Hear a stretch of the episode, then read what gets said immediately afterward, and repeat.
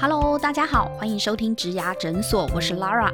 植牙诊所 Podcast 对我来说呢，是最贴近求职现场的节目，因为每一集我们都邀请了不同立场、不同角度的来宾，针对一个职场上的议题，我们会进行讨论和模拟示范。今天这一集就是我们面试超难回答 Top Ten 系列之一。我们从植牙诊所和 d c a r 两大社群当中挑选了最多人想问的面试必考题，而且是认为最不好回答的十个题目。我们邀请了人资顾问和我们一起来模拟示范面试。这个系列呢，一共会有五集。那我们目前呢已经上架了三集，那每一集呢都分享两个题目的示范。所以呢，在过去的几集里面。我们已经分享了六个题目，还没有听过的朋友，建议你可以去听听看这个系列哦，绝对可以让你的面试准备更加安心。今天这一集呢，我们会来分享第七题和第八题，关于你的期望待遇是多少，以及你与主管意见不合的时候该怎么办。如果被面试官问到这两题，除了考验你临场反应之外，更多的是想了解你的思考逻辑和行为习惯。首先，让我先来介绍一下这个系列的来宾们吧。今天呢，有三位来宾来到我们的现场。第一位呢是来自迪卡的 HR Helen。Hello，大家好，我是 Helen。第二位呢是前三商电脑的人资经理，现任职涯顾问 Tina。Hello，大家好，我是 Tina。第三位呢是上班族代表，现年三十岁的产品企划 Sam。Hello，大家好，我是 Sam。今天这一集呢，我们延续上一集的互动方式哦。我和职涯顾问 Tina 呢，我们两个同一组，然后 Sam 跟 d c a r 的 HR Helen 呢，你们同一组，然后我们就随机抽签来看我们抽到哪一题，然后我们抽到的那一题呢，我们就各自示范回答。来，我们进行下一题，换 Helen 帮我抽一下。眼睛闭起来，那我们来看一下，这题是你的期望待遇是多少？终于来了！我看 D 卡板上超多人在问这个嘞，就是到底薪水要怎么谈？各位听众，如果不管你在这家诊所或在 D 卡的板上，或是哪边，你都有这个疑问的话呢，我们就今天示范给你看。我们请到专业的人资顾问，然后跟上班族代表们一起来示范这一题要怎么回答才漂亮，以及哪些地雷的回答，拜托千万不要这样子回哦。好。话不多说，我们来听听看这一题，你们两个谁要先回答呢？呃，一样，我先好了。好，那我们请 Sam 上班族代表，我们先来回答一下，你的期望待遇是多少？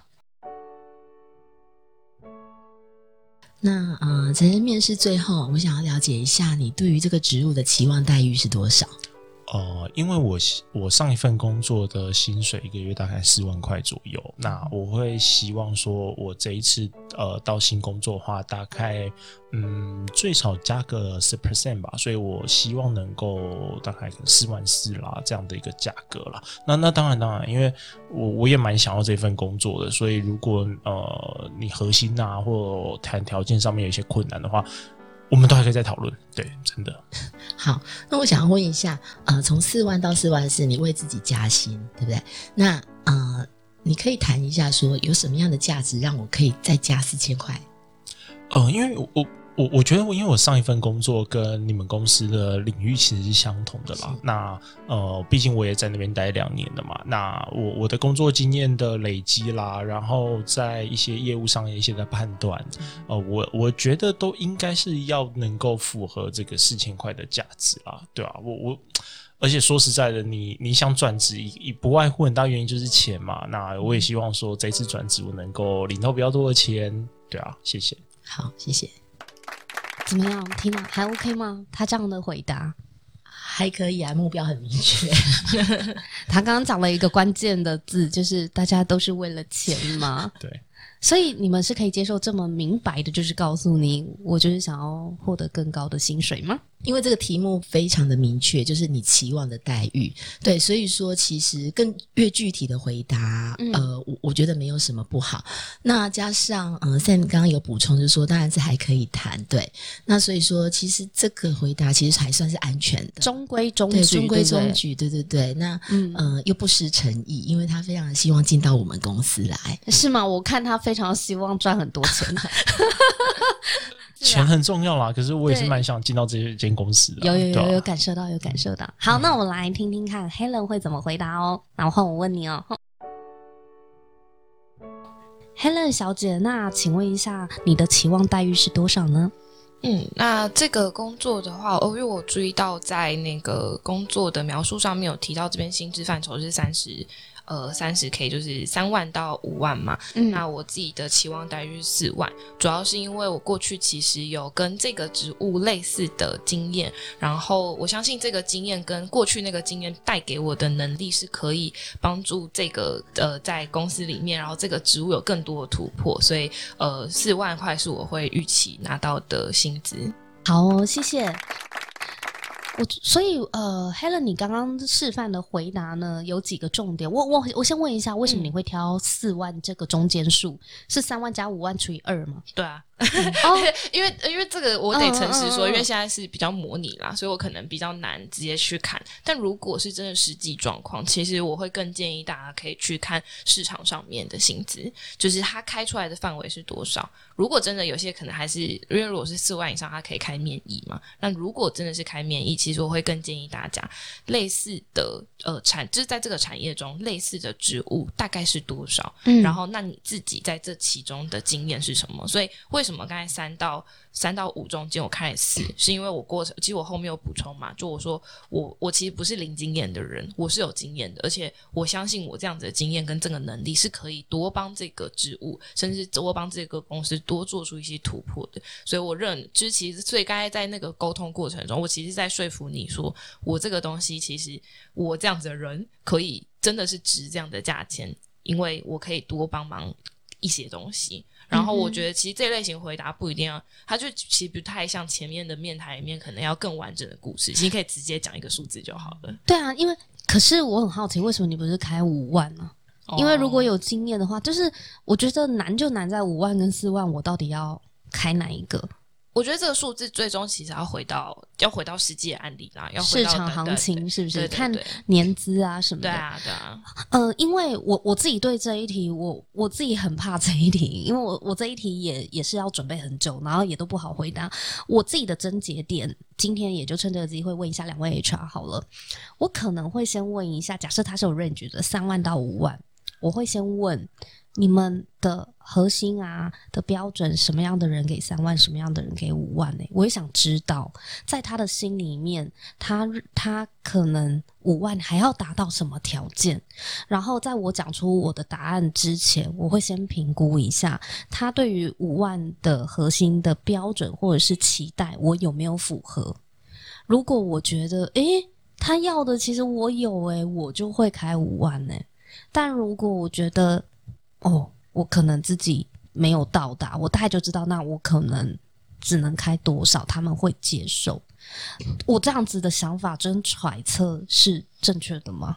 这个其实分几个面向来讲。首先，我们先理清一下哈，就是现在呃比较 junior 的职缺，在呃修复法的规定，四万块以下我们都要公开揭示，而且它揭示的这个 range 它不可以超过五千块，也就是说我我只能开三万五到四万。或者是三万到三万五，对，所以说其实这个其实是可以帮助求职者在呃议价呃谈薪资的时候的一个一个参考值。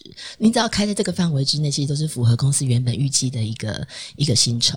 那再，刚刚 Lara 提到，就是说，呃，嗯，公司怎么样看这个职位的薪资？其实你在应征的时候，你如果要问的话，比方说他开的是呃业务经理，然后啊、或者是业务副理，类似这样子，你可以问说，哎，不晓得说公司在这个如果说这个薪资是在四万块以上，他他是用面议的方式，你可以先询问说，这个公司组织里面针对这个职呃这个职等的薪资的范围大概是。到哪里，然后你再参考一下你自己前一份工作的一些一些相关的经验，那你再可以从中去抓到一个比较折中的一个一一个数字。对，其实这是比较安全的一个做法。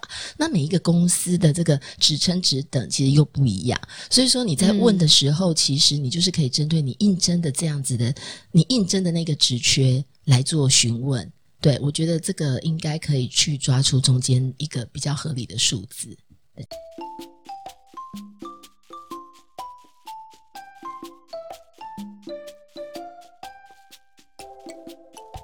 好，那 Tina，接下来我们来抽下一题喽，眼睛闭上。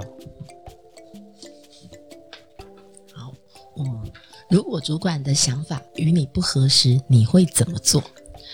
如果主管的想法与你不合时，你会怎么做？会有人问到这么细吗？我觉得看状况，因为像我自己之前，你有遇过吗？我我有我有遇过啦，我有遇过。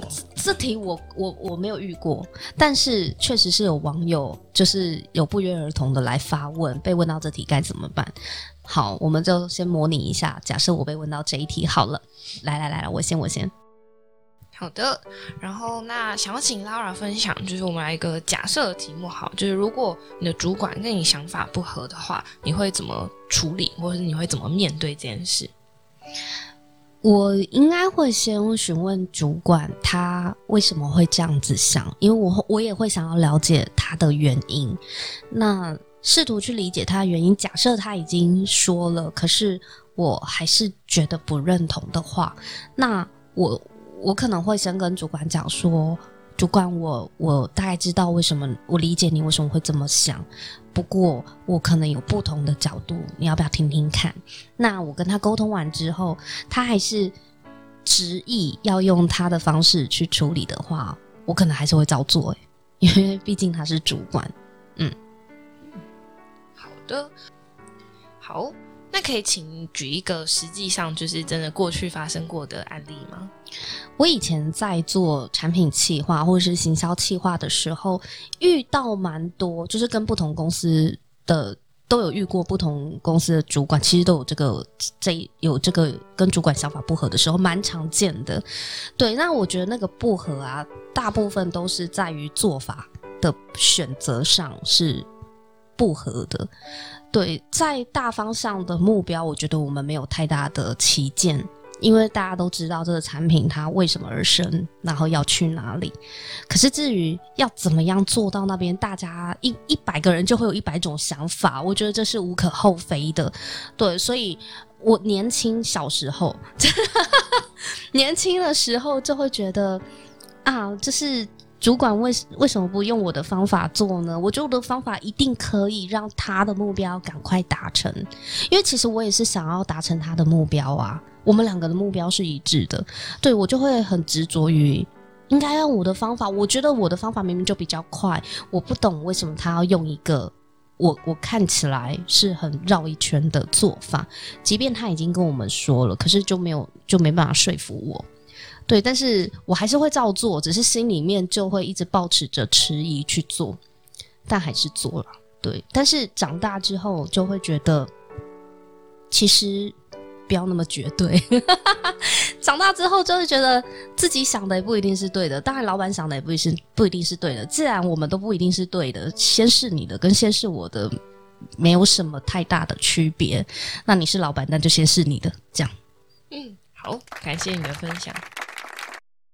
我觉得后面补充其实是不错的，因为你有分享到你从最一开始怎样，后来想法怎样。然后其实我觉得，像你刚才提到的，蛮重要一点是，其实呃，你的冲突都是建立在目标是一致这件事情。其实它就是一个呃，对我来说，说真的，其实它，我觉得它。可能没办法说冲突，它其实就是磨合。但我觉得这个磨合反而是好的，因为那就代表每个人都希望这件事情变得更好，每个人都想要达成目标，只是我们在用不同的方式。那至于我们没办法决定哪一个方式比较好，你刚才有提到吗？其实那我。不管先是呃主管的还是先是我的，其实都是一个尝试。与其在这边僵持，其实最好的方式是我当下就赶快先选择一个方法去试。如果不合，那我们如果真的没有那么适合，那我赶快再用另外一个方法就好。所以其实我觉得刚刚的回答是还蛮不错的哦。嗯，对。那如果可以在最一开始的时候就把这件事情一起沟通进去，就是我觉得就会更好。因为对对，也不一定所有的 HR 或者所有的面试官都会追问。那他如果只停留在前面，就会觉得，咦，好像没有这么好的感觉。是我我以前是真的没有遇过这一题，但是以后有人问我这一题，我就会再做一个更完整的说明了。嗯，好，那我们来听听看 Tina 她会怎么回答呢？那呃，Tina 想请教一下，你如果在工作上遇到跟主管不合的话，你通常会怎么做呢？好的，原则上呢，每一份工作都有它的一个专业能力跟权责的问题。那如果说今天主管的意见跟我的意见不合的话，呃，依照我的权责，我会做好一个分析，啊，说明说，呃，我我认为我的做法会有什么优点，那或。未来会预期会得到什么样的成果？那你的做法呢？呃，大概呃，我目前看到会可能会发生什么状况？用一个比较客观的分析，然后让主管来做判断。因为毕竟主管有主管他决策的权责，所以说原则上，嗯、还是以尊重为优先。那这样子的一个做法，呃，会希望是能够尽到我部署的一个呃分析跟告知的一个责任，然后尊重这个职场伦理，主管的决策。对。那你有那个大概过去的可以案例可以分享看看吗？哦，有这种案例非常的多。那其实呃，其实其实刚刚 Laura 也有提到，有时候我们是用自己的想法在做事情。那呃，每一个人都有不同的想法，那切的角度又不一样。所以说，其实呃，我很幸运的，我的主管是一个蛮开明的人。所以说，呃，当我们今天把事情摊出来，然后用比较客观的分析，呃，它的优点、缺点啊，可预期达到的目标，或者甚至它的成本等等之类的，呃，我们用方案一、方案方案三这样子，呃，摊在一张表上面，然后来具体的来做评估的话，其实大家都可以看到，哦，原来我有我没有想到的部分，那你的那个部分，哦，原来是这样子的一个出发的立场。那经过这样子的一个沟通呢，其实我们都可以做出一个嗯、呃很有共识的一个决策。对，嗯，那我知道，谢谢。我我觉得刚刚 Tina 分享的很好，就是因为我们在职场上，大家一定都有老板，不管你的位阶高低，所以第一件事情就是要尊重你，你老板。你当然你不肯强迫老板去做到你想要的东西。那第二件事情的话，刚刚 Tina 有讲，他可能会准备了方案一二三，那当然里面可能他可能就会偷渡他想要做的事情进去。那 我觉得这招非常高明。对，然后也许先后顺序调一下啦，或怎么样，或者是你故意提比较烂的来衬托。我之前有听过一个说法，就是你要让老板觉得这是他自己下的决定，不是你的决定。但其实你就已经偷渡你的决定，最后他他下的那个决定就是你最想要的那个方案但是呢、决策者是老板。对，对，所以我觉得你真的是老江湖哎、是。所以我觉得这件这呃，应该说这一题啊，它除了是面试问答中嗯会用到之外，其实也可以分享给听众，你在工作上的时候超实用的。非常实用的一题。对，嗯，好，那我们来下一题。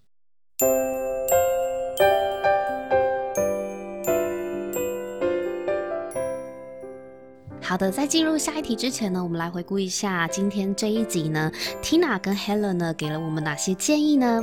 首先，第一个呢就是关于谈薪水的小技巧。当被问到你的期望待遇是多少钱的时候呢，有四个小技巧可以给大家参考。第一呢，是可以从这个职务的说明里面去看一下它的经常性薪资的揭露。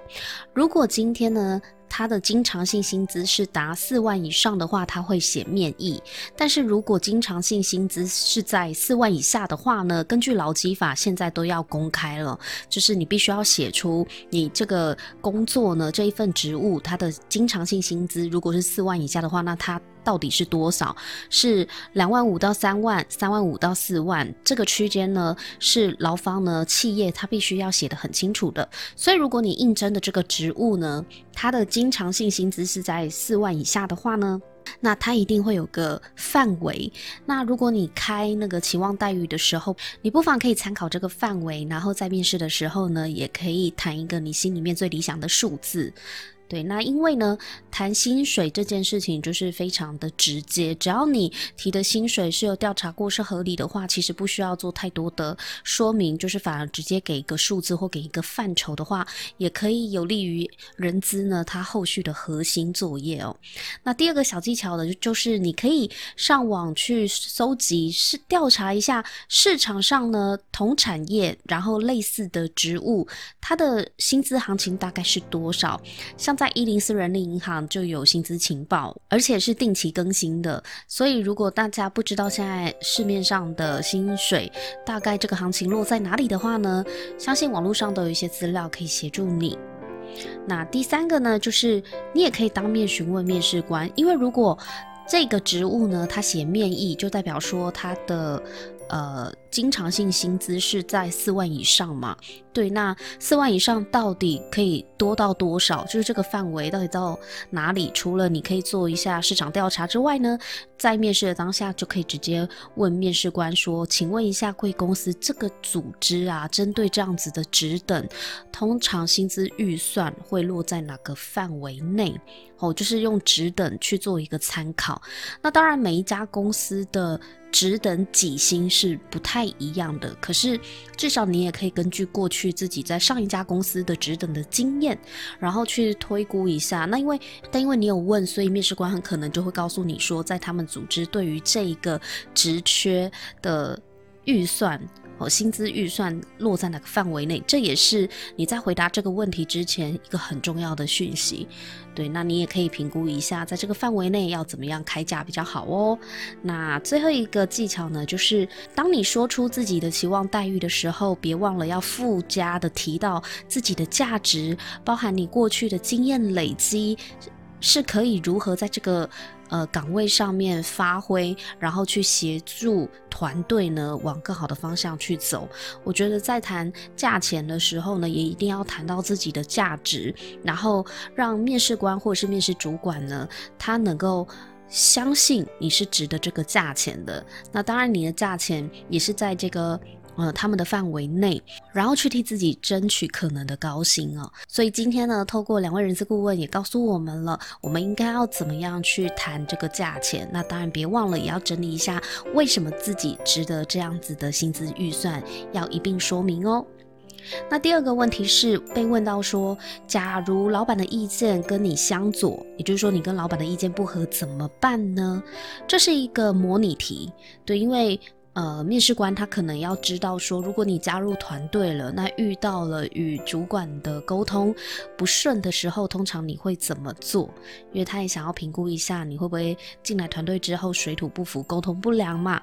好，所以大家一样要把握四个原则哦。第一个原则是呢，我们可以去厘清一下，到底我们跟老板的不合是目标。的差异还是做法的不同，对，因为如果是呃对目标没有共识的话，那要跟老板再一次的询问清楚，到底做这一件事情这个任务的目标是要达成什么样的一个愿景。但如果老板的目标呢是可以说服你的，你是认同的，那只是在做法上面你觉得应该要这样做，那老板偏偏要那样做。假如是做法不同的话，第二个原则呢，就是我们可以用客观的分析两种做法的优劣。我们用不同的方案来评估，比如说方案一、方案二、方案三。对，那呃，人资顾问也给我们很好的建议。如果今天只是做法的不同的话，我们反而可以更客观冷静的来分析，去选出一个大家都觉得哪一个做法比较好。那你也可以直接跟老板说，我觉得呃，你这个做法我看到的优点跟限制是什么？那我提出来这个做法，呃，它的优点跟限制。一样是什么？我觉得做一个客观的比较，会比较让大家有共识的去选择其中一个大家都认同的做法。那第三个呢，就是哦。心态上啊，我觉得我们可以善尽下属的职职责，但是要尊重老板的决定。就像 Tina 说的，我们还是要尊重一下职场伦理嘛。那最后一个呢，就是如果今天你和老板的做法呢都不确定哪一个才是对的，没有人有把握说哪一个肯定是好的。既然都是新的尝试，或许我们心态上不妨先是老板的吧，因为你也不一定对，老板也不一定错啊。